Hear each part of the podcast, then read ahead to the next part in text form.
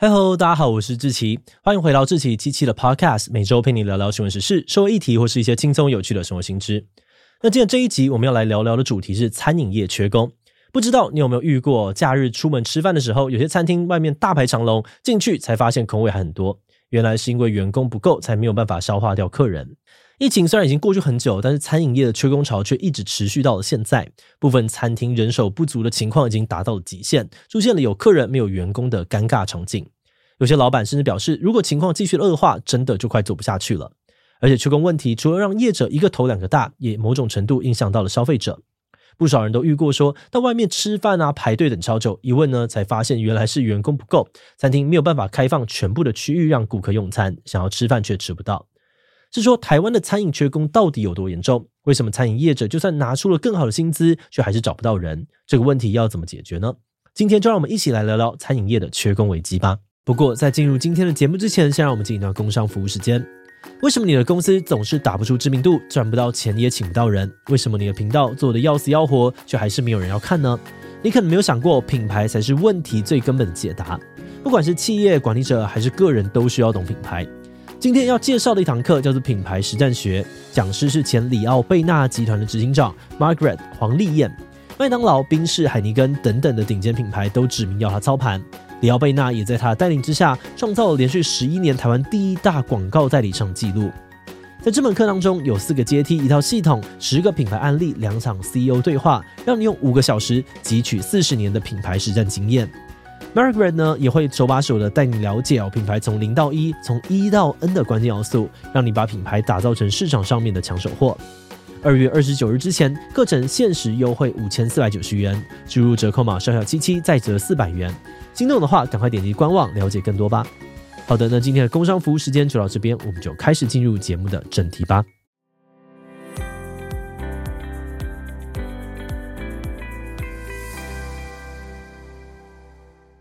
首先，我们用数据来看看啊，台湾的餐饮缺工到底有多严重？根据一零四人力银行发布的民生消费产业人才白皮书，从二零二三年的第一季开始，民生消费业的征才人数就创下了历史新高，平均每个月征才三十八点二万人，其中呢又以餐饮业稳坐缺工第一名，平均每个月短缺了十七点一万人，甚至比第二名的零售业多了快六成。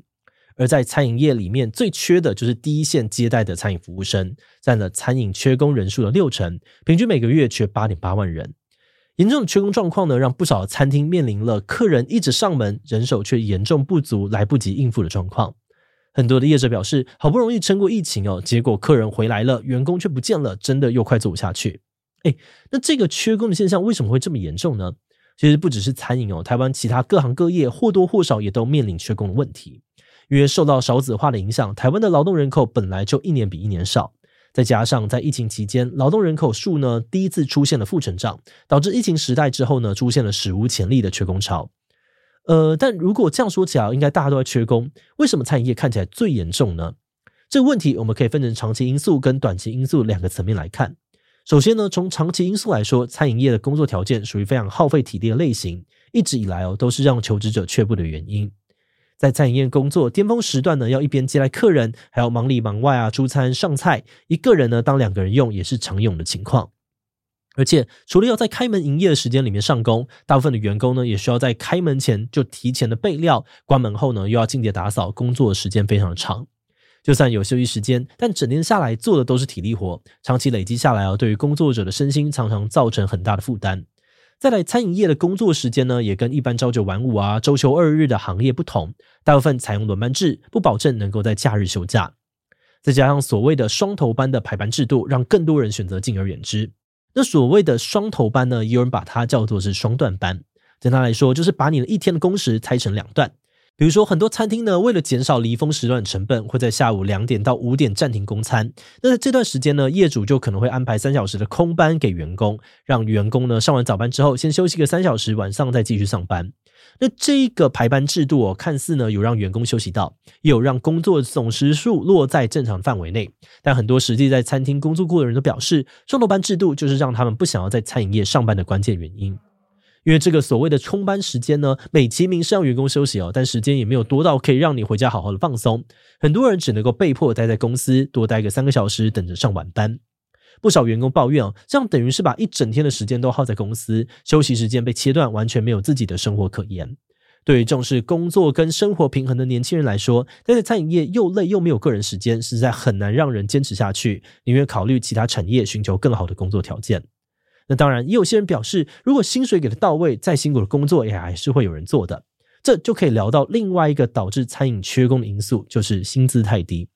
在台湾，餐饮业的平均薪资呢，长期跟不上其他行业的情况已经存在非常久了。而这个问题，餐饮业者们其实也都知道，所以在疫情之后呢，很多业者都开出了更高的薪资，想要吸引员工。例如，知名的餐饮企业主建集团，除了宣布现有的员工全面调薪六 percent，也寄出了正职人员呢起薪三十二 k，储备店主管呢上看五十一 k 等等的条件，希望可以找到更多的人才。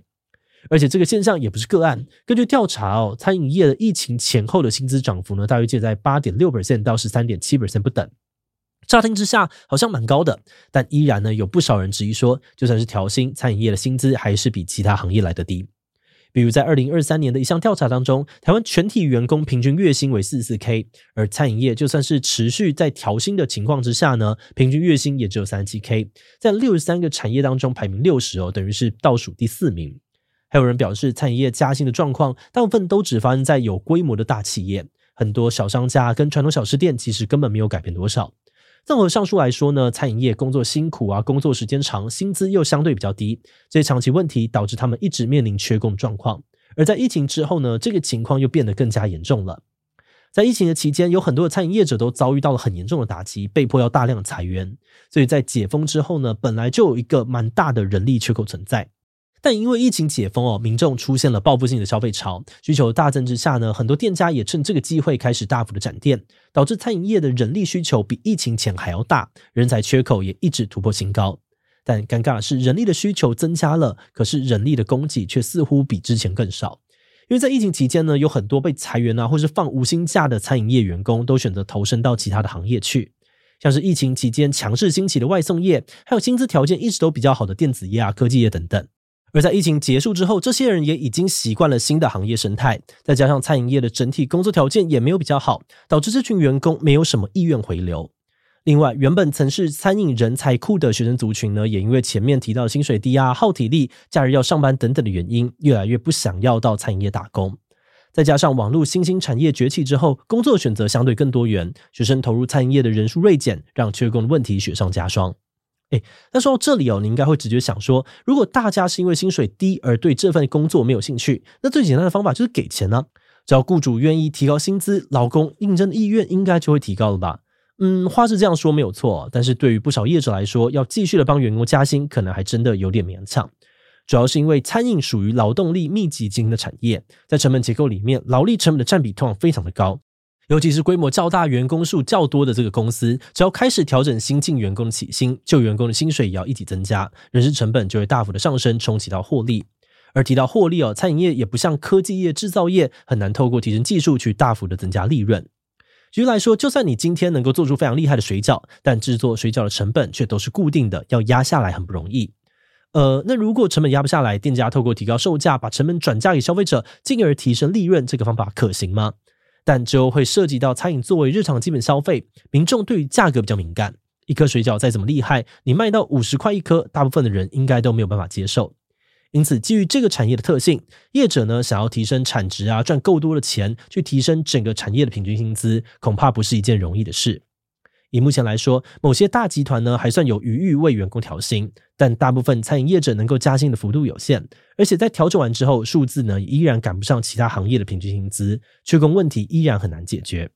那为了要尽快的化解目前严峻的缺工问题哦，有些专家跟学者就建议，除了需要更大幅度的调整薪资，公司也应该要更注重员工的福利跟职位发展，让员工得到合理的薪水，还有未来发展的潜力。才能够让员工有动力稳定的留任，进而缓解缺工的问题。但如果碍于产业的限制，没有办法给出那么高的薪水跟福利，那也可以从改善工作环境开始。比如说，目前让很多人却步的双头班制度，如果可以变得更弹性，真正让员工达到休息，避免过长的工时，那或许也会增加大家加入餐饮业的意愿。另外，针对少子化导致的长期缺工问题，有专家建议，产业呢可以把招募精力投注在中高龄就业人口上，规划和培养跨世代族群的工作职能，创造全龄友善的职场环境。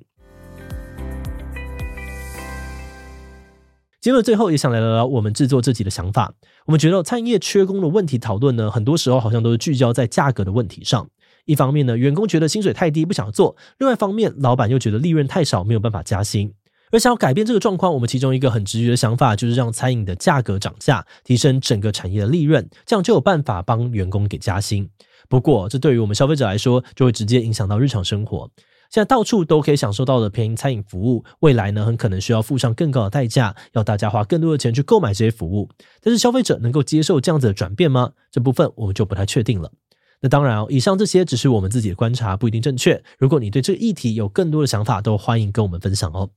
好的，那我们今天关于餐饮业缺工的介绍就先到这边。如果你喜欢我们的内容，欢迎按下追踪跟订阅。如果是对于这集餐饮业缺工内容，对我们的 Podcast 节目或是我个人有任何的疑问跟回馈，也都非常的欢迎你在 Apple Podcast 留下五星留言呢。那今天节目就到这边告一段落，我们就下集再见喽。